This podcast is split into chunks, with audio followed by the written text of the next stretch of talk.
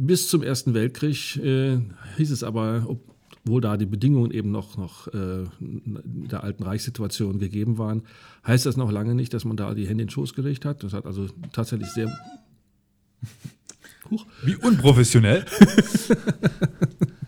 das sollte doch eigentlich auch auf lautlos sein. Wie unprofessionell. Aber eine schöne Hupe. ja. Ah, das schneiden wir raus. Äh, Gut, dass ich meins vergessen habe. Sonst haben wir auch noch einen Pfeifen drin.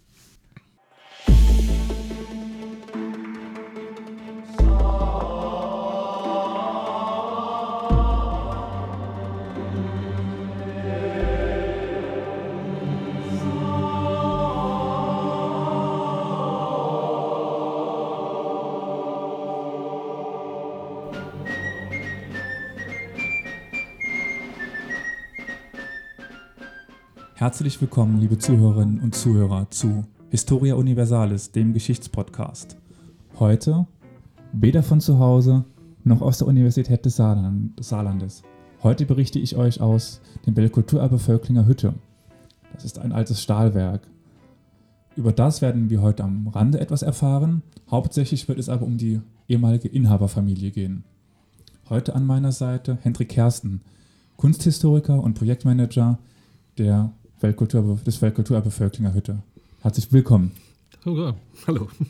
Ja, also dann wollen wir damit starten, ähm, was überhaupt oder wer und wann war denn die Familie Reuchling? Das sind nämlich die Inhaber. Also wann tritt diese Familie erstmalig in Erscheinung?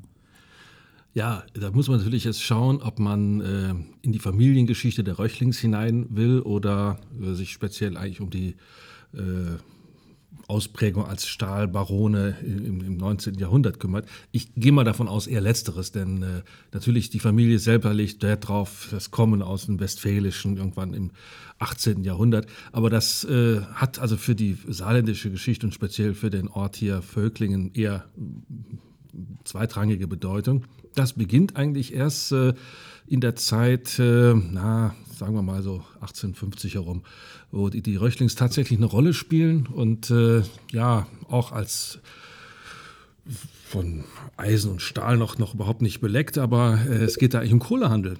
Äh, das geht schon in die richtige Richtung. Äh, Kohle, Eisenhandel und natürlich auch Baumstämme, alles, was die Region so hergab.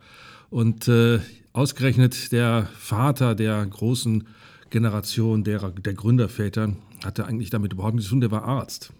Christian Röchling wohnte in Saarbrücken, äh, Altsaarbrücken, äh, ungefähr da oder genau da, das war nämlich das gleiche Haus, wo äh, das äh, heute alte Rathaus genannte äh, Gebäude genau gegenüber vom Schloss.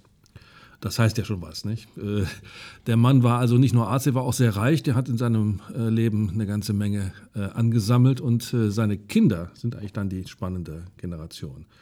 Und äh, dann wird es äh, für die saarländische Geschichte spannend, denn äh, da wird dann ja, ein Handelshaus hochgezogen. Ich lasse mal die Details weg. man muss sich einfach vorstellen, dass das Saarbrücker Handelshaus mit dem einen begabten Sohn, äh, Karl Röchling, ähm, eine ja, Institution wurde, die über Jahrzehnte äh, Saarbrücken bestimmte und äh, dann sich langsam, aber sicher in eine Position ähm, ja, begab, die die Familien vor Ort, die Vopelius, die Glasindustrie, äh, Stumm auch, ja, äh, die Hütte, die ja schon existierte, und andere Hütten äh, regelrecht herausforderte. Und das war so der Start der, der Reuchlings an der Saar. Genau, also schon mal geografisch ein bisschen eingeordnet. Wir befinden uns, was wir heute Saarland nennen. Damals war das ja noch äh, nicht das Saarland. Das war noch ähm, Preußen, war. Reichsgebiet, Teil äh, Regierungsbezirk Trier. Ja, und Trier gehörte 1800 nach ähm, dann irgendwann zu, zu Preußen. Das ja, müsste der preußische ja, Teil des heutigen Saarlandes dann ge gewesen genau, sein ne? und nicht der also bayerische. Nach 1815 auf jeden Fall. Ne? Der, der saarländische Teil gehörte dazu. Und so fühlte man sich dann auch äh, als, als Preußen, zumal äh, natürlich auch äh, protestantisch. Die Familie Röchling ist, äh, stammt ja aus dem Westfälischen und äh, das war hier nicht anders. Da hat man es also gut hingepasst. Ja. Und wir haben schon den Gründervater quasi mitbekommen und ähm, dann die Söhne. Äh, wie geht es denn denn weiter? Also dann gründen die dieses Handelshaus und bekommen dann scheinbar durch Handel Geld. Aber ja, damit war, damit war Geld zu verdienen. Äh, man muss sich das wie so ein Kantor vorstellen in Saarbrücken. Das hat auch lange, lange noch zu der Zeit, als Völklingen aktiv wurde, also nach 1900 noch, äh, lange so weiter bestanden, dass man sich das wie ein Saarbrücker Handelshaus mit einer Außendependance Völklingen vorstellen muss. Das war 2000 äh, noch nicht äh, von vornherein eine Geschichte, die für, die, für das Handelshaus unbedingt ja, lukrativ aussah. Da gab es auch erhebliche Widerstände innerhalb der Röchling-Familie, jetzt plötzlich Eisen herstellen zu wollen. Und der Karl Röchling als strebsamer hm, Zeitgenosse, junger Mann, der er war, gut ausgebildet, quer durch Europa, Ludwigs Gymnasium übrigens, äh, ohne Abitur. Der ist vorher abgegangen, Handelslehre quer durch Europa, sprach mehrere Sprachen. Äh, der war alles andere als ein verknöcherter, äh, langweiliger Genosse. Der wusste sehr genau, was äh, in seiner Zeit läuft, wie man die Infrastruktur nutzt und verbessert. Also Kanäle bauen, Eisenbahn bauen und dergleichen mehr. Da war er also zeitlebens sehr dahinter. Auch im Gegensatz zum Stumm, der sein späterer Konkurrent wurde, auch für äh, weitreichende äh, Handelsfreiheiten quer durch Europa. Die äh, Handelshäuser betrachteten damals ohnehin den Kontinent als ihr Spieldewiese und äh, haben sich um Ländergrenzen eher wenig geschert. Das war eher lästig mit Zöllen und Ähnlichem. Äh, wenn man also weitreichende Handelsbeziehungen hatte, wie die Röchlings, äh, dann war das eine eher lästige Geschichte. Also die hatten Europa schon im Kopf. Und äh, Karl Röchling äh, war nun einer, der sich dann innerhalb der Familie durchzusetzen verstand, äh, mit ähm, einem ziemlich robusten Wesen. Das war nicht immer angenehm, wenn man so hört. Auch seine Mutter hat da äh, ein paar schäle Worte drüber gelassen, äh, wie er sich dann mal äh, ja, eine schicke Uhr gekauft hat mit so einem ersten verdienten Geld und dann in Senkel gestellt wurde. Also er hat sich immer schon mal, schon mal ganz gerne in Szene gesetzt, aber hatte ein untrügliches Gespür für geschäftlicher Erfolg und äh, hat dann äh, gemerkt, dass in dieser äh, inzwischen ausgeweiteten Handelssituation der Röchlings in Ludwigshafen, das ist heute ja noch Mannheim-Ludwigshafen eigentlich der Zentrale, äh, dass man da ungeheure Mengen von Stahlträgern verkaufte. Und er fragte sich natürlich, warum, um Gottes Willen, stelle ich die nicht selber her? Und äh, es ergab sich dann ähm, nach den, einem Versuch äh, an anderen Orten, dann, was die Familie nicht mitgespielt hat, die Möglichkeit, diese ja, Völklinger Anlage, die schon existierte im, äh, im Rudimenten, in die viel Geld, Millionen nach heutigem Geld hineingeflossen sind, äh, mit überschaubaren Mitteln zu erwerben. Die wurde nämlich ganz einfach äh, in der, einem Völklinger Kneipe, Restaurant äh, versteigert, weil äh, die äh, ursprüngliche Völklinger Hütte pleite gegangen war.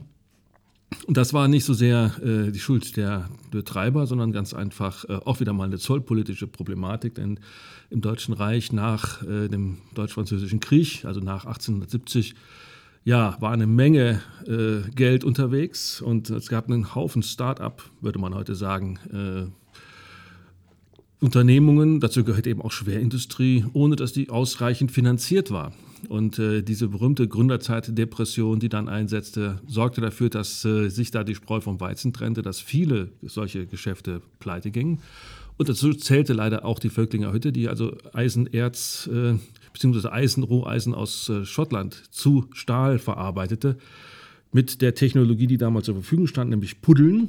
Das ist wahrscheinlich nicht jedem präsent, aber das ist was völlig anderes als das, was heute so unter Stahlkochen verstanden wird. Da hat man also winzige Quantitäten eigentlich äh, mehr im Kilogrammbereich hergestellt. Sehr guten Stahl, aber der war super teuer. Also eigentlich kein Zukunftsmodell. Äh, und das schottische Roheisen überschwemmte den Kontinent und das war also eine, ein Desaster. Gut, im letzten Endes hat äh, Karl Röchling im richtigen Augenblick gemerkt, Völklingen liegt super, liegt an der Saar, man hat Wasser, liegt an der Eisenbahn und äh, ja, die Kohle und die Erze sind auch nicht weit entfernt. Kohle im Saarland, Erz halt aus, äh, aus Lothringen. Und diese Minetterze wurden damals bis nach äh, in, die Ruhrgebietszone, die so auf, als aufstrebendes Gründerzentrum schon existierte, geliefert. Das war also durchaus eine, eine wertvolle Sache. Und äh, er kaufte die Hütte dann für die legendären 270.000 Goldmark, was nach heutigem Geld richtig viel ist. Da hat er also in der ganzen Familie zusammenlegen müssen. Und äh, hat dann innerhalb von wenigen Jahrzehnten aus dieser, ja, äh, eigentlich Pleiteanlage ein florierendes Werk gemacht. Mit dem Unterschied, dass er Stahl hergestellt hat und Eisen selber im Hochofen hergestellt hat und hat dann also die Stahlträger produziert, die äh, die Familie dann reich gemacht haben und die Völklinge dann immer mehr innerhalb dieses Familienclans zu einer ganz wesentlichen Einrichtung gemacht haben. Ähm, noch einen kleinen Exkurs, weil viele Leute sich ja nicht mit dem Vokabular auskennen. Und wenn ich so erzähle, ähm, ich komme aus Völklingen und was gibt es da? Da die Völklinger Hütte. Was ist denn eine Hütte? So ein kleines Häuschen? Äh, bei, bei weitem nicht. Vielleicht noch ganz kurz er erklären, was bedeutet denn jetzt Hütte?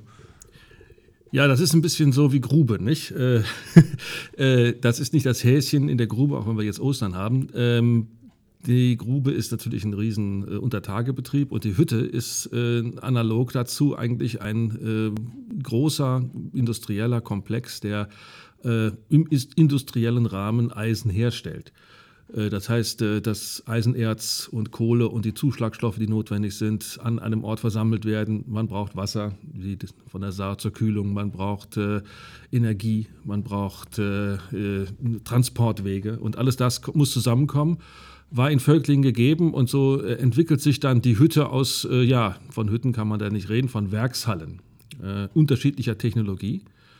Denn das, was äh, so vor 1890 an äh, Hüttentechnologie verfügbar war, hat mit dem, was nach 1900, sagen wir mal, da gibt es keine konkrete Grenze, äh, so, so, gut wie gar nichts zu tun. Das Puddeln, das Herstellen von Eisen in ganz kleinem Maßstab war dann ganz schnell obsolet und äh, mit dem Thomas-Patent, also der Methode mit einer großen Birne, wie man die heute auch noch kennt. Äh, das heißt also ein Gefäß, in dem Roheisen eingefüllt wird und dann mit Sauerstoff gefrischt wird, wie das so schön heißt, also Stahl kochen.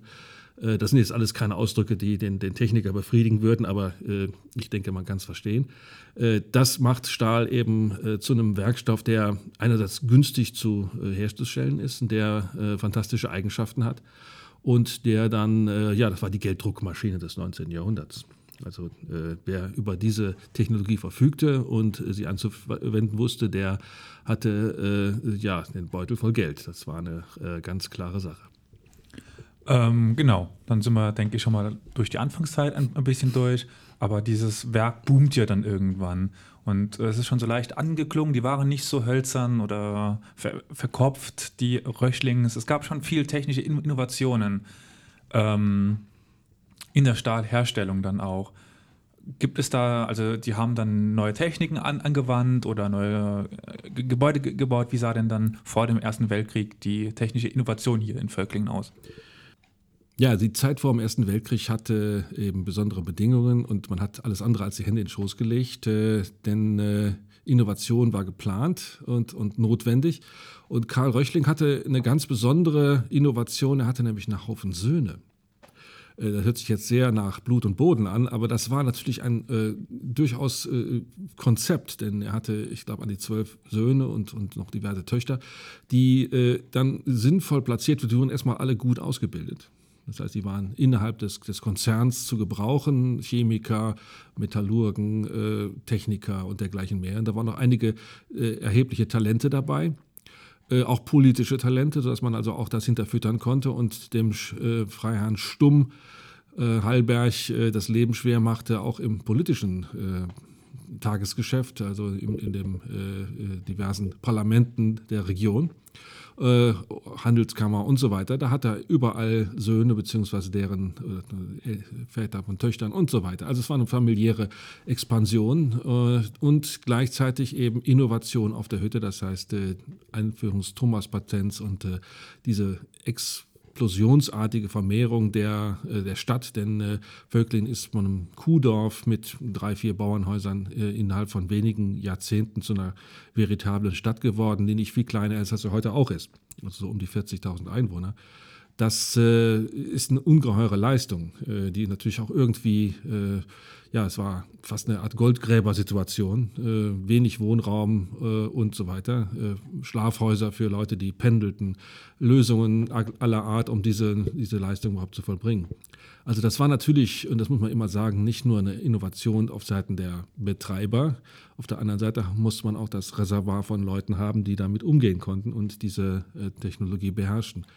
Die mussten systematisch herangezogen werden und auch untergebracht werden mit Wohnungsbauprogrammen und allem, was dazugehört. Und alles das äh, ist an dem Standort natürlich äh, systematisch ausgebaut worden. Und äh, das ist dann, sagen wir mal, in der Zeit nach 1905, wo sich der alte Herr so langsam zurückzog und sich ein schönes Domizil in Saarbrücken baute und die nächste Generation dann äh, ans Ruder kam und das übernahm. Äh, und äh, ich nehme an, das wird natürlich dann so die nächste Frage sein. Ne? Ähm, ja, be bevor wir zu den dann im, hier im Gebiet berühmteren oder bekannteren Persönlichkeiten kommen, äh, hätte ich noch ein paar Fragen zu dem Stahl selber. Mhm. Soweit ich weiß, gibt es nämlich ein paar berühmte Bauwerke oder Erzeugnisse, Schiffe, in denen Röchlingstahl oder Völklingerstahl verbaut worden ist, die man, denke ich, auch kennt. Ja, da ist was dran. Äh, das sind natürlich oftmals auch ähm, ja, Bauwerke in Anführungszeichen. Äh, wir haben aktuell, das ist gar nicht so sehr Röchling, das ist ja ein sehr saar, saarländischer Stahl, äh, fällt mir gerade die Queen Mary ein, Nummer zwei, die ist ja aktuell mit, mit Dillinger Eisenstahl gebaut, die also dafür auch ziemlich bekannt sind. Äh, zu Zeiten der Röchling, der klassischen Röchlings, äh, ja, äh, ist eine ganze Menge ist im Eiffelturm drin. Das ist so. Er hat geliefert. Äh, jede Menge Röchlingstahl steckt, man glaubt es kaum, in der Maginot-Linie drin. Äh, denn der große Patriot äh, hat durchaus sich nicht gescheut, an den bösen Erbfeind äh, Stahl zu liefern, wenn er da gut für gutes Geld bekam. Äh, also da war man sich durchaus nicht so schade. Und äh, ja, wenn man dann an Kriegsproduktion denkt, das sind vor allen Dingen, was bekannt ist, die Stahlhelme. Das ist natürlich jetzt weniger ein Bauwerk, aber wenn man sich das vorstellt, nach 1800, Entschuldigung, 1900 15, äh, 16, als offenbar wurde, dass die Pickelhauben und ähnliche Hute äh, für das, was äh, auf dem Schlachtfeld dann passierte, überhaupt nicht mehr tauglich waren. Man also einen stählernen Kopfschutz brauchte, der den Namen auch verdient. Äh, da hat man äh, Experimente gemacht und festgestellt, dass dieser Innovationsstahl, den äh, die Röchlings in der Zeit vor dem Ersten Weltkrieg mit ganz anderen Absichten hergestellt hat, nämlich Induktionsstahl, also Elektrostahl, der ganz anders hergestellt wird als normal, nicht in der Birne, nicht mit Koks, mit Verunreinigungen, sondern praktisch durch pure Energie mit Elektrizität die, die die Hitze erzeugt und dadurch einen sehr zähen, festen Stahl produziert, das legendäre Röchlingstahl. Und der hat Eigenschaften, äh, die ihn prädestinierten für diese, diese äh, Anwendung. Und diese berühmten Stahlhelme, die kennt ja jeder von der Form her, im Ersten wie im Zweiten Weltkrieg, sind nicht hier in Völklingen hergestellt worden. Aber der Stahl dazu stammte fast ausschließlich aus Völklingen.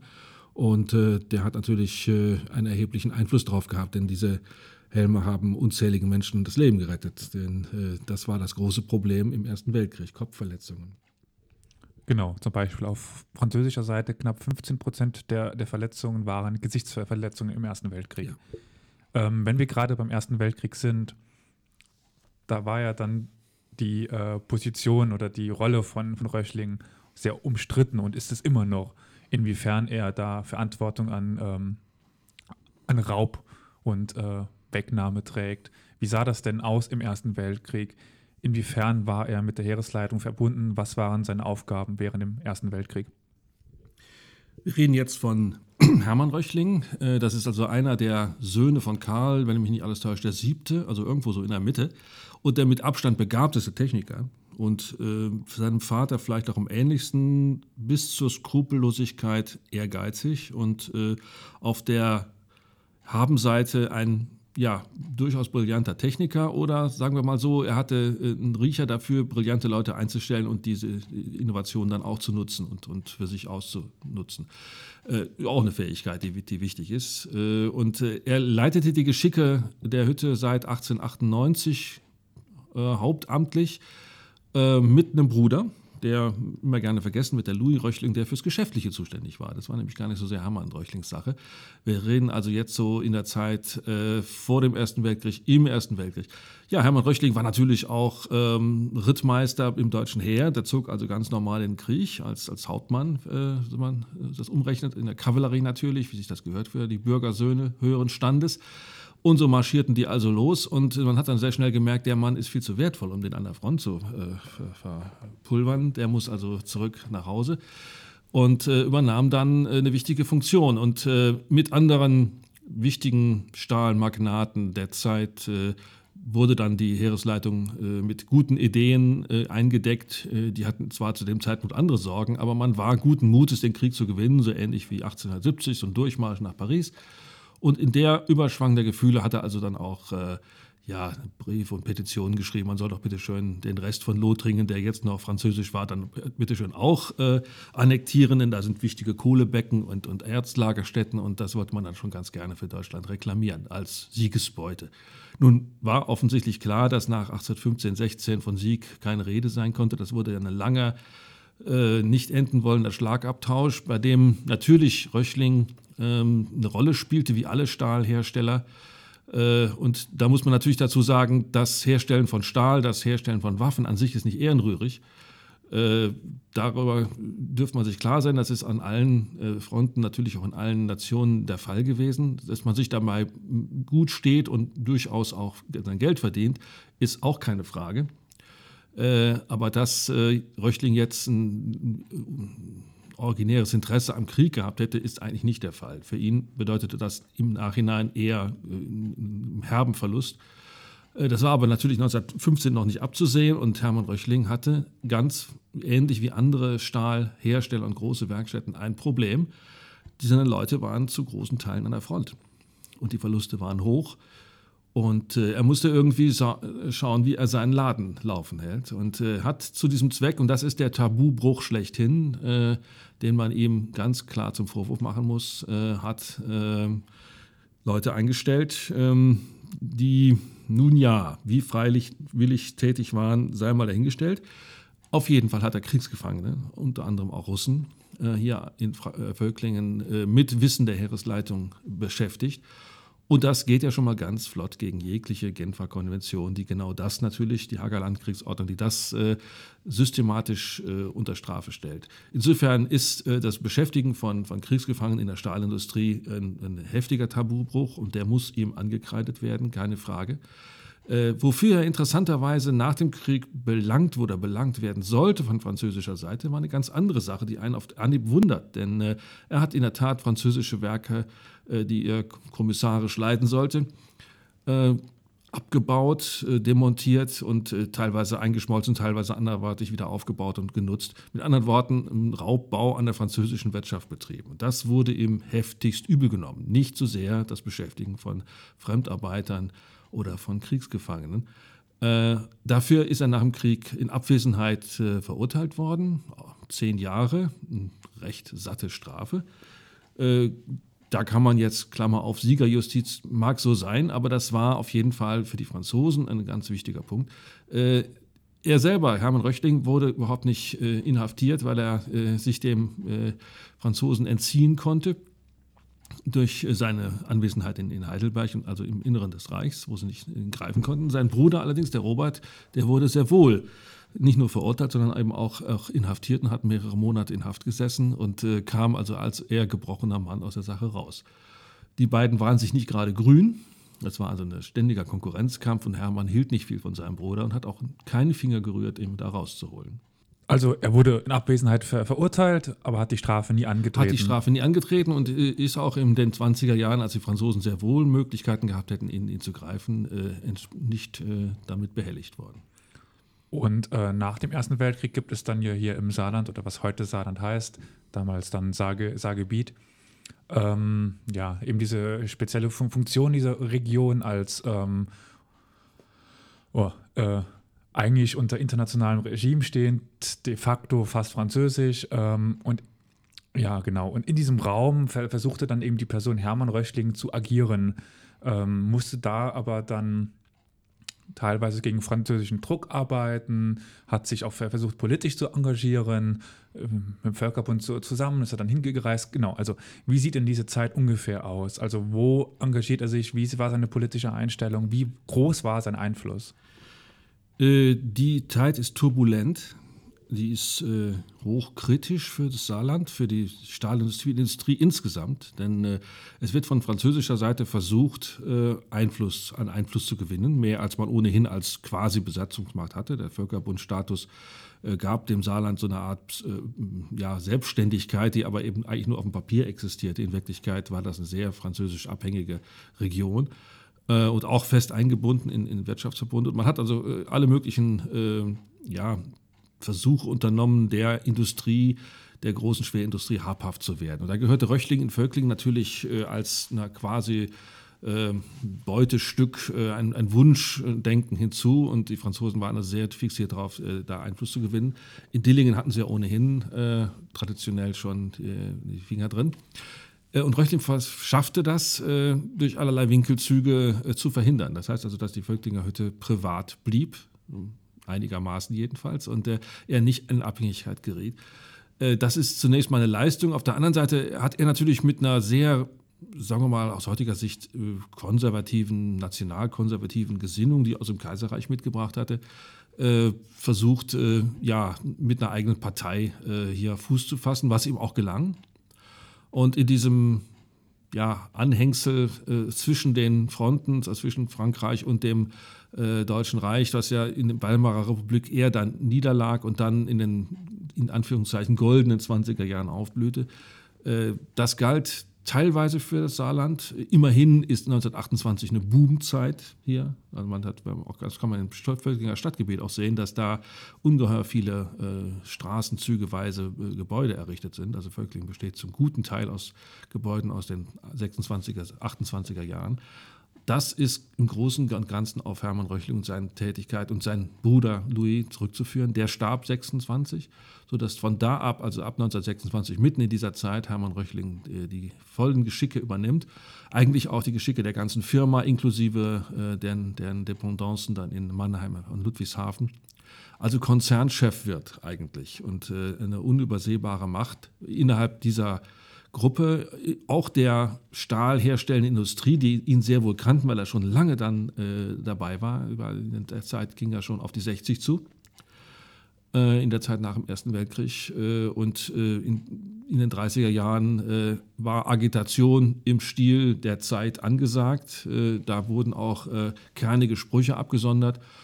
Und das wurde auch immer turbulenter bis hin eben zu dem legendären Ausspruch, äh, wo er dann äh, sagte, dass das Saarland hier nicht nur so ein Juden-Rückzugsraum äh, werden sollte. Ist nicht ganz wörtlich. Äh, und daraus wird ihm dann eine antisemitische Gesinnung äh, äh, attestiert, die ich aber ansonsten in seinem Schreiben und Tun nicht wirklich nachvollziehen kann. Also das ist mir, diese Gesinnung, immerhin diese, diese Aussage hat er getan, keine Frage, war nicht besonders schlau. Auf der anderen Seite äh, hat er sich äh, im Geheimen äh, an die aufstrebenden Nationalsozialisten regelrecht angebiedert. Für sie, für ihn war das die, die nächste Partei, die äh, auch äh, in reichsweit äh, Bedeutung erlangen würde. Und in dem Augenblick, als deren Führer Adolf Hitler ja, für ihn absehbar der, der starke Mann der Zukunft sein würde, hat er sich also sehr an den Herren gemacht. Und äh, da ist er in einem Alter, wo andere in Rente gehen, äh, nochmal äh, so richtig äh, zu großer Form aufgelaufen und hat äh, sich in Erinnerung gebracht, äh, auch in dem Bewusstsein, dass er irgendwie in seiner Bedeutung nicht so richtig gewürdigt worden war. Und da hat er noch eine Rechnung offen. Er wollte also wirklich noch was werden und hatte, setzte Hoffnung auf diese neue Zeit, wie viele Leute auch. Sein Sohn war dann schon flott in der NSDAP eingetreten, vor ihm selber. Und äh, er äh, selber als äh, Hermann Röchling ist dann, äh, ich glaube, 35 in die Partei eingetreten äh, und äh, hat dann übrigens in seiner Aufnahme ähm, geschrieben Hüttenarbeiter. Also Humor hatte der Herr auf jeden Fall. Ja, also man kann schon davon ausgehen, dass Hermann Röchling als politische Person hier im, Saarland eine wichtige Rolle spielte. Es gibt ja dann noch diese Episode von 1933 bis 1935, es war Abstimmungskampf. Ähm, also in der Zeit wurde dann darüber entschieden, ob das Saarland zurück zu, zurück zu Deutschland, zu Frankreich oder äh, so weiter bleibt, wie es in dem Sinne besteht, als unser Völkerbundsmandat. Ähm, das wird vielleicht noch eine eigene Episode, deswegen möchte ich noch nicht so viel darauf eingehen. Aber dann ähm, die Entscheidung kann ich schon mal vor, vorwegnehmen. Äh, das Saargebiet entscheidet sich für Deutschland mit einer sehr großen Mehrheit und ähm, ja, wird dann Teil des Reiches. Und dann bricht dann irgendwann der Zweite Weltkrieg aus. Das Saarland liegt an der Grenze nach den Verlusten des Ersten Weltkrieges. Und da versucht ja nochmal Hermann Röchling, sich große ähm, Gewinne anzueignen durch die ersten Vorstöße der, der Deutschen, also durch die Eroberung von Polen und von, von Frankreich. Da greift er dann nochmal äh, Hermann Röchling durch und versucht daraus Gewinn zu, zu schlagen. Welche Werke und wie, inwiefern hat er zu dieser Zeit nochmal expandiert? Ja, er hatte eine Aufgabe übernommen, wie gesagt, im Rentenalter eigentlich. Er ging auf 70 zu. Äh, 1942 wurde er 70.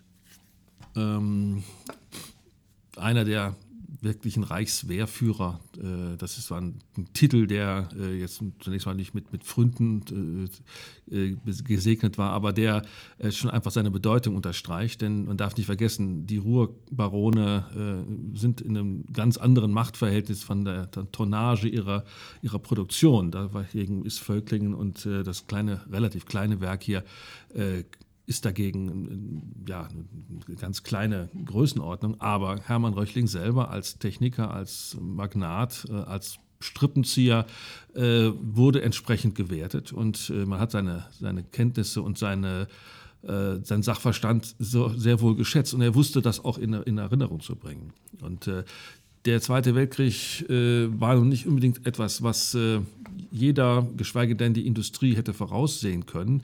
Äh, das war einer der spannenden Vorwürfe nach dem Krieg, wo man äh, dann den, den Wirtschaftsmagnaten vorgeworfen hat, dass sie äh, quasi den Krieg herbeigesehnt hätten, um sich selber zu bereichern. Ähm, also eine, eine, Kriegsschuld sozusagen der Industrie zu unterstellen und aus der heraus dann den Schluss zu ziehen, dass man die deutsche Industrie zerschlagen müsste, damit sowas nicht nochmal passiert. Davon hat man sich relativ schnell verabschieden müssen, weil es einfach politisch und inhaltlich nicht haltbar war. Äh, die Industrie hat äh, sehr wohl äh, finanziert und hat natürlich auch Geld verdient, dadurch, dass Kriegsproduktion in großem Stile angefahren wurde. Aber das heißt nicht, dass sie das unbedingt angestrebt hätten. Denn man hätte mit anderen Methoden durchaus also mit Stahlträgern verdient man genauso Geld wie mit Panzern. Also das ist äh, nicht der, der Punkt. Eine Bauboomphase, Stichwort Maschinenlinie in den 30er Jahren, äh, da äh, ist also eine Menge Stahl verkauft worden. Man hat also auch gutes Geld damit verdient. Und äh, da äh, muss man ein Zitat bringen, einer der Enkel Töchter äh, auch von äh, Hermann Röchling, äh, die dann meinte, ja, wir haben halt, halt keine Knöpfe hergestellt. Und das ist zwar auf den ersten Blick merkwürdig, aber äh, es ist klar, wer, wer Stahl produziert, der äh, darf dann nicht sehr zimperlich sein, was man mit dem Stahl macht. Nicht? Denn äh, natürlich ist das waffentaugliches Material äh, in jeder beliebigen Hinsicht. Äh, Hermann Röchtling hat äh, ähnlich wie im Ersten Weltkrieg nach Aufgaben ähm, hier gerufen, hat äh, da sich also regelrecht angeboten und wurde dann auch äh, Kraft seiner Kompetenz und Einfluss äh, durchaus äh, entsprechend in, in, Szene gesetzt und äh, war dann zuständig für den äh, Reichsproduktion wurde also praktisch den ganz großen Magnaten Flick und, und Hermann Göring, seinen Werken und Krupp quasi vor die Nase, als Koordinator vor die Nase gesetzt. Das hat ihm natürlich, sagen wir mal, richtig gut gefallen kann man sich nachvollziehen. Jemand, der so gestrickt ist wie Hermann Röchling, war äh, da auf dem Höhepunkt seiner Macht und das hat ihm gebauchpinselt. Er hat natürlich dann wirklich in Verbindung mit Speer, da haben sich zwei Seelen getroffen, äh, alles, aber auch wirklich alles getan, um möglichst viel Material mit möglichst wenig Aufwand herzustellen. Und das bedingt natürlich auch jede Menge ähm, ja, Taten, die man heute eigentlich nur als Kriegsverbrechen bezeichnen kann. Äh, gar keine Frage. Also der Einsatz, der großformatige Einsatz von Zwangsarbeitern, der natürlich nicht nur in Völklingen, der war reichsweit in Betrieb, aber äh, das war eine Geschichte, die ihm im Nachhinein sehr stark äh, geschadet hat und äh, die ihm natürlich dann auch eine Verurteilung nach dem Krieg eingebracht hat, wobei man sagen muss, dass äh, der wesentliche Fokus äh, eben nicht so sehr auf der Tatsache einer Verbindung zu den äh, Kriegs ähm, nach äh, Gefangenen bzw. Zwangsarbeitern lag, sondern eben auch wieder auf seiner Tätigkeit in Frankreich und in anderen Staaten, wo er eben äh, Werke abbaute und anderweitig wieder nutzte. Das heißt also, den Gegner, in diesem Fall Frankreich, massiv schädigte auf wirtschaftlichem Gebiet. Und das äh, wurde ihm ähm, hauptsächlich zum Verhängnis bei, der, bei den, den, nachhaltigen äh, Aufarbeiten dieser Geschichte. Man könnte sagen, dass bei den ähm, Prozessen in Rastatt nach dem Krieg äh, ein bisschen die falschen Fragen gestellt wurden aus heutiger Sicht. Äh, immerhin wurden sie gestellt. Es wurden Magnaten und Verantwortliche zur Rechenschaft gezogen. Dazu gehört auch Hermann Reuchling. Und diesmal hat man ihn vor Gericht gestellt, persönlich äh, befragt und äh, er musste Auskunft geben. Wurde verurteilt, in Revision nochmal verschärft verurteilt. Zehn Jahre ist kein Pappenstiel für einen alten Herrn äh, von satt über 70 und er hat über ein knappes Jahr abgesessen und ist dann entlassen worden äh, nicht aus irgendeinem Gnadenerlass, äh, sondern weil er einfach alt und krank war. Das wäre heute auch nicht anders. Äh, das war also dann der Teil der Lebensgeschichte. Damit war Hermann Röchling durchaus noch nicht aus dem Zaun. Es wurde ihm dann gesagt, verboten, lebenslang das Saarland zu betreten, seine Hütte hier nochmal zu betreten. Das hat ihm sicherlich schwer angekommen. Er lebte also dann in Heidelberg und äh, ja, 1953 noch äh, mit dem höchsten deutschen Industriepreis überhaupt, im Siemensring. Heute vielleicht gar nicht so bekannt, aber das sind die wichtigsten und äh, ja, förderndsten Figuren in der Wirtschaft, äh, der deutschen Wirtschaft, die auf diese Art und Weise ausgezeichnet wurde. Unter anderem auch Werner von Braun nebenbei, nicht, ein paar Jahre später. Äh, dann hat er also 1953 bekommen. Das zeigt also, dass da von der Wirtschaftsseite her äh, Hermann Röchling nach wie vor als eine ganz prägende Figur gesehen wurde. Äh, ganz unkritisch, denn dieser Wirtschaftspreis hat nichts mit seinen Kriegsverbrechertätigkeiten zu tun, für die er ja abgeurteilt war. das hat jetzt die Nachkriegsgeneration nicht so sehr interessiert. Das kann man ihr immerhin zum Vorwurf machen. Gut, aber das ist ja nicht so, dass Hermann Reuchlinger das einzige Beispiel wäre. Viele dieser Stahlmagnaten werden nicht belangt nach dem Krieg. Ähm, ja, die äh, Sache mit den Zwangsarbeitern, also Hermann Röchling war ja nicht nur verantwortlich für die Zwangsarbeiter in, den, in seinen Werken, sondern eben, dass er den großen Magnaten vor die Nase ge gesetzt worden ist als Leiter der Reichsvereinigung Eisen, auch verantwortlich für die Zwangsarbeiter in den anderen Lagern, die äh, über ihn beantragt werden mussten.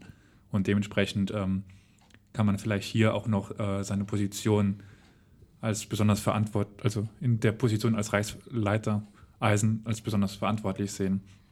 Das ähm, ist so, ist so, ja, auf jeden Fall. Und belangt worden ist im Endeffekt wirklich nur für die äh, Ausbeutung der besetzten Gebiete in äh, Frankreich und Belgien. Ja, genau. Ähm, aber dann geht es ja weiter mit der Geschichte, weil das Stahlwerk blieb ja in der Hand der Röchlings. Erstmal noch ein, ein bisschen, aber auch nach dem Krieg, auch wenn Hermann Röchling nicht mehr das Saarland betreten durfte. Wie geht es denn weiter danach? Kommt es nochmal zu einem Boom und wann wird die Geschichte des äh, Stahlwerkes hier beendet? Weil aktuell läuft hier kein Stahl mehr aus den äh, Toren raus.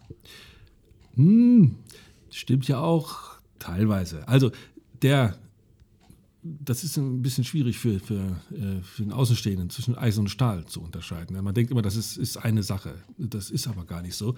Äh, Tatsache ist, äh, fangen wir mal vorne an, zu der Zeit 1945. Da haben wir eine Situation, dass dieses Werk hier ähm, ja, quasi systematisch schlafen gelegt wurde. Das eine ganz schön komplizierte Sache war, ein Eisenstahlwerk stillzulegen. Und zwar so, dass man es wieder anfahren kann.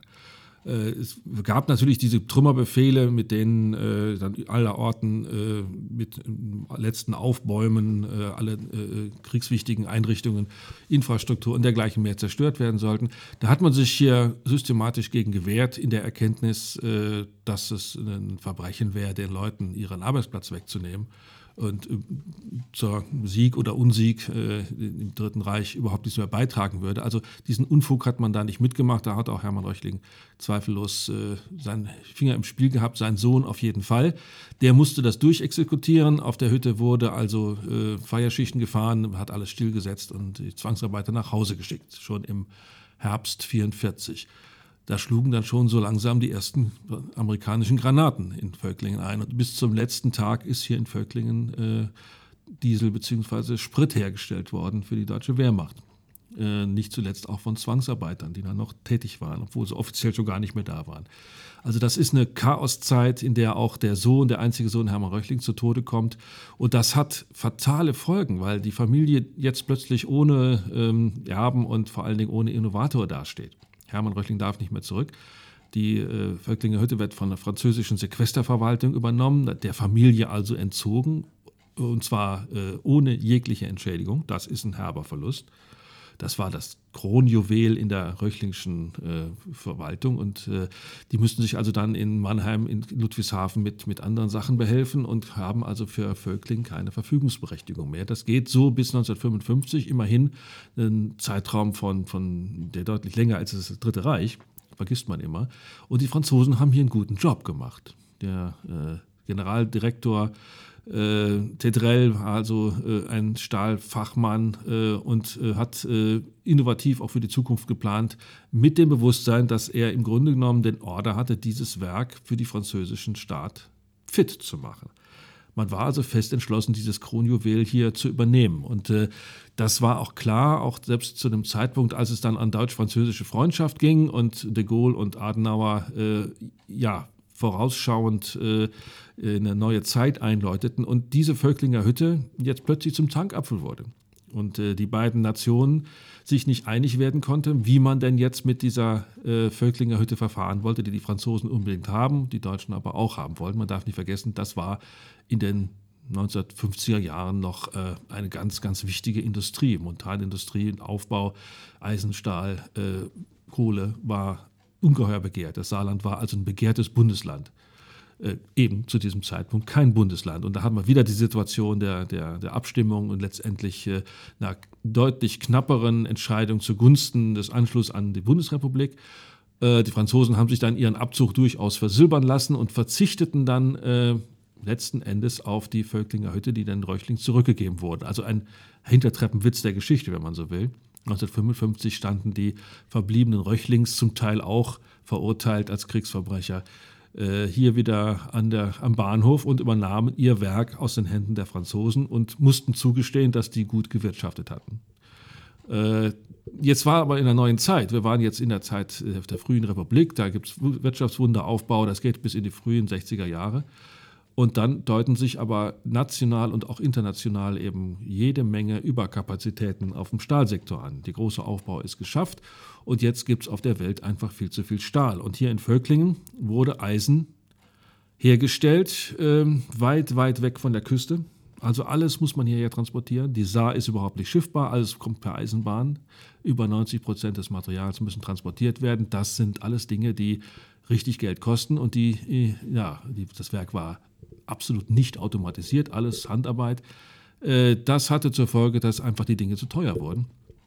Und das war absehbar. Und äh, die Röchlings merkten äh, in ihrer Kompetenz sehr wohl, dass Anfang der 70er Jahre der Ofen aus war und man mit den Mitteln, die eine Familie aufbringen kann, nicht dieses Werk hätte sanieren können. Das war eine klare Sache.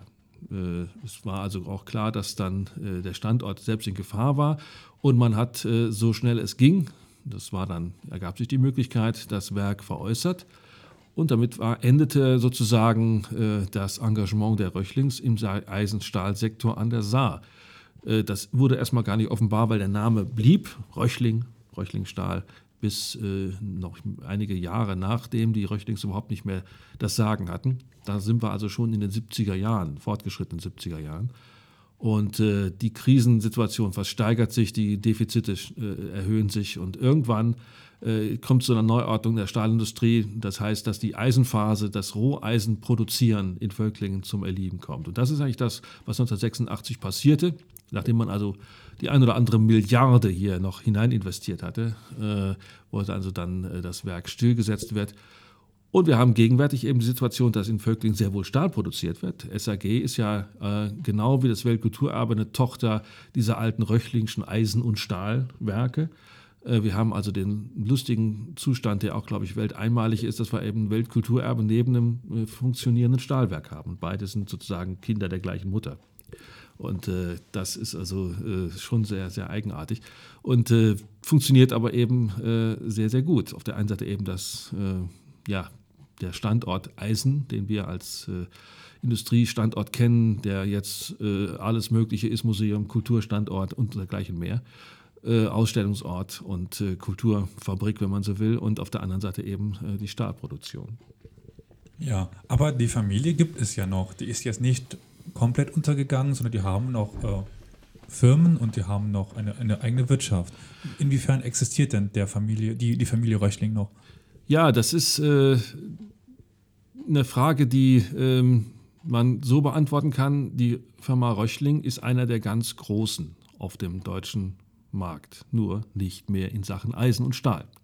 Das heißt, sie haben jahrelang, auch nach Völklingen, äh, verschiedene andere Werke betrieben, unter anderem äh, Rheinmetall, was ja ein Rüstungskonzern ist, der im Nachkrieg äh, Deutschland die äh, Bundeswehr und andere Streitkräfte wieder aufgebaut hatten.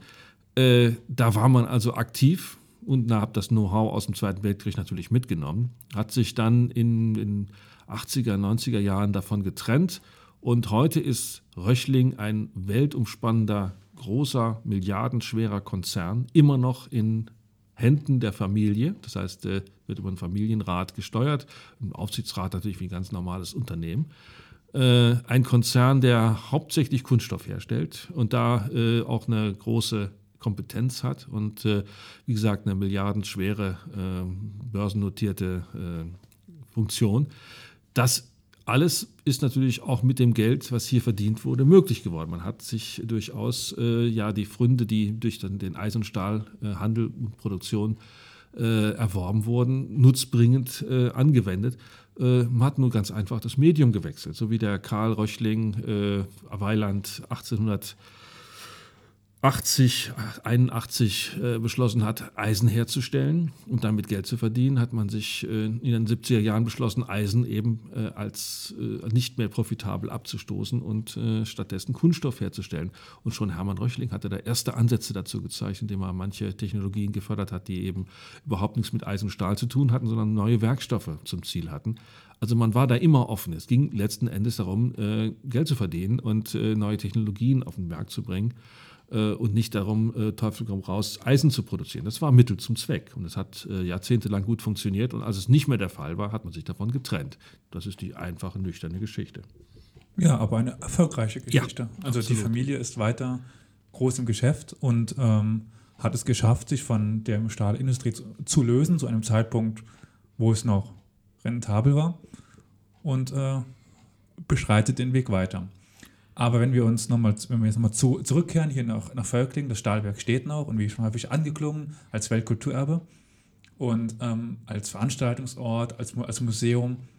Ähm, wann ist denn dieses Weltkulturerbe ge gegründet worden und was sind denn die großen Funktionen, was sind die Aufgaben, die hier noch äh, angegangen werden? Ja, man muss sich ja vorstellen, dass man 1986 eine Situation hatte, dass da ein Eisenwerk einfach so stillgesetzt wird. Die letzten 1500 Mann nach Hause geschickt werden, ganz gut dotiert, da ist also niemand wirklich arm geworden, aber es war ein Schock für die Stadt, für das Land. Jetzt ist dieser, dieser Wirtschaftsmotor tot. Derweil war äh, Saarstahlkonzern damals äh, in Konkurs, das war eine Sache von einigen Jahren. Äh, dann haben die wieder profitabel gearbeitet. Und jetzt steht also dieser, dieser rostige Eimer da herum und man weiß nicht so recht, was macht man damit. Unter normalen Umständen wäre sofort diese Hütte innerhalb von Monaten, da hätte man zugucken können, von irgendeinem Stahlwerk regelrecht aufgefressen worden. Denn hier stehen ja Millionen Tonnen Stahl herum, die man also einfach hätte kannibalisieren können. Also das typische Schicksal einer Industriebrache, wie das weltweit überall der Fall ist.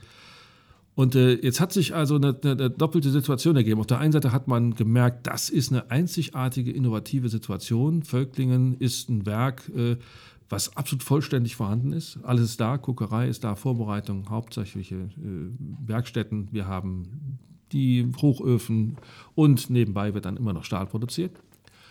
Das ist also die Habenseite und gleichzeitig äh, steht äh, dieses Werk auf dem dreckigsten Boden, den man sich vorstellen kann, eine Industriebrache mit unfassbaren Bodenverseuchungen, äh, die man mit vernünftigem Geld überhaupt nicht sanieren kann. Also, ergo, machen wir in Kultur wäre jetzt die komische Variante. Natürlich ist das immer so. Es spielt beides eine Rolle. Auf der einen Seite hat man pragmatisch gesagt, das geht gar nicht anders. Äh, auf der anderen Seite hat man gemerkt, das ist ein Freunde, mit dem man wuchern kann. Es gibt weltweit so viel aus dieser Zeit überhaupt nicht. Dass dann die UNESCO mit ganz kleinem Vorsprung tatsächlich sich bewegen ließ, äh, Völkling als eins, wenn nicht überhaupt das erste industriekulturelle Erbe festzuschreiben, in dieser großen Liste der Industriekulturen bzw. der UNESCO-Liste. neben Pyramiden, neben Taj Mahal, neben Kölner Dom und so weiter und so fort. Das war natürlich ein totales Alien, nicht? Ein rostiges Monster und kein Mensch hatte eine Ahnung, wie man überhaupt damit umgehen, geschweige denn sanieren könnte. Und die große Aufgabe war jetzt technisch gesehen aus diesem ja, zerfließenden, rostigen etwas eine dauerhafte Einrichtung zu machen, ohne dass einem das die Haare vom Kopf frisst.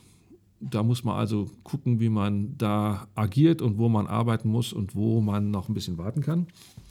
Sprich durchkatastern, sprich sowas wie eine Bauhütte bei einem Dom machen. Und wir sind da exakt in der gleichen Lage. Das heißt, äh, die Völklinger Hütte funktioniert heute ein bisschen so wie der Kölner Dom auch, nur haben wir eben hier keinen zerfließenden Muschelkalk, der durch Basalt ersetzt wird, sondern hier muss man eben Stahlträger ersetzen, die angefressen sind. Und das ist äh, der Job, der gemacht werden soll. Die Aufgabe ist also, diese Hütte im Zustand von 1986 möglichst eins zu eins zu erhalten. Und das klappt bisher sehr gut. Also wir sind bei 90, vielleicht sogar mehr Prozent der Sanierung. Äh, was nicht heißt, dass alles fertig ist, denn wenn das einmal fertig ist, fängt es hinten schon wieder an zu rosten. Also das ist eine ständige Sache, eine Aufgabe, die die nächste Generation übertragen wird, wenn die denn sagt, das ist für uns nach wie vor eines der wesentlichen Dinge, die äh, unser Leben äh, bereichern bzw. ausmachen. Stahl ist in äh, der Gegenwart einfach unverzichtbar und überall prä präsent. Und die Herstellungsorte werden äh, aus der Zeit des 19. Jahrhunderts und frühen 20. sind eben immer geringer. Tatsächlich ist die Völklinger Hütte zurzeit eigentlich das letzte wirklich intakte Werk dieser Art. Und daher äh, ganz zu Recht auf der Liste. Und äh, da freuen wir uns natürlich. Das ist die technische Seite. Die ist die Frage, was macht man damit? Klar kann man da hübsche Konzerte veranstalten und da kann man da dies und da eine Ausstellung machen und äh, in welche Richtung auch immer die geht, äh, es braucht eine Idee dahinter. Und äh, die Idee hier ist, äh, die Völklingerhütte nicht als eine Art Museum nur zu erhalten. Das heißt, man wäre also immer nur Kostgänger und wäre davon abhängig, dass die Öffentlichkeit sagt, okay, das Geld investieren wir. Kostet uns zwar einen Haufen Geld, machen wir aber. Sondern dass die Völklinger Hütte sowas wie ein Kulturort des 21. Jahrhunderts ist und Kultur da neu erfindet sich selber neu erfindet. Äh, dass Arbeit natürlich eine Rolle spielt. Wer hat hier gearbeitet? Wie wurde gearbeitet? Äh, das zu dokumentieren. Auf der anderen Seite aber eben auch Kulturveranstaltungen aller möglichen Couleur. Äh, da versuchen wir sehr breit, breitbandig vorzugehen. Von der Feuerwerksveranstaltung vor einigen Jahren bis hin zu Urban Art, also ganz modernen Kunstanwendungen. Alles das gehört zusammen und äh, bildet dann eben äh, ein zweites Standbein, dass äh, ja diese innovative Hütte mit nach wie vor, so wird berichtet, den meisten Stahl- und Eisenpatenten weltweit, die immer noch hier gebündelt sind, also eine echte Innovationsmaschine äh, mit einer Kulturinnovation ähm, weiterzuführen. Also das ist eigentlich die gegenwärtige Aufgabe. Ja, und äh, momentan oder jetzt ähm, letztes Wochenende, glaube ich, wurde eine neue Ausstellung hier eröffnet ähm, über oder von einem Künstler, den man so eigentlich kennt, Banksy. Ähm, was hier nochmal so ein bisschen zeigt, ähm, die Location mag zwar an sich alt sein, aber man kann hier auch sehr viel Neues erleben, sich anschauen. Und äh, die, die Bandbreite des Ganzen, was hier angeboten wird an Ausstellungen, ist sehr groß. Es gibt ähm, immer wieder wechselnde Ausstellungen. Ähm, gerade noch ein paar Tage die Inka-Ausstellung. Ähm, und äh, letztes Jahr war es Buddha ähm, mit wirklich tollen Exponaten und ähm, ja, eine große kulturelle äh, Gegebenheit hier im Saarland, die es so in der Region nicht unbedingt gibt und nicht so zu erwarten ist. Ja. Ich denke auch über die Region hinaus. Es ist letztendlich eine neue Art von Kulturvermittlung, die in der Form so noch nie probiert worden ist. Und ähm, das muss nicht jeder auf Anhieb auch gut finden, das ist klar, aber äh, da müssen wir wahrscheinlich durch. Äh, ich, es setzt sich ja immer mehr durch, dass man einfach bemerkt, dass es eine fast unverzichtbare Art ist, damit umzugehen.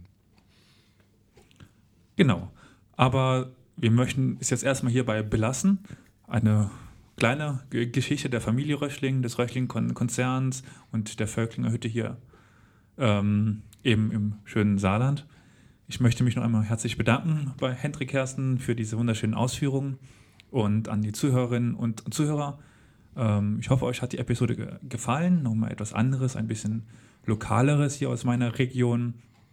Und wie immer, habt ihr Anmerkungen, habt ihr Anregungen, schreibt uns. Ihr könnt es auf unserer Webseite machen, www.historia-universalis.fm. Könnt uns eine Mail schreiben, podcast, podcast at historia-universalis. Ihr könnt uns auch auf Facebook schreiben, auf Twitter. Ihr könnt uns sogar anrufen, wenn ihr wollt. Unser Anrufbeantworter ist 24 Stunden online. Ja, und damit möchte ich euch jetzt erstmal entlassen und äh, schöne Tage wünschen.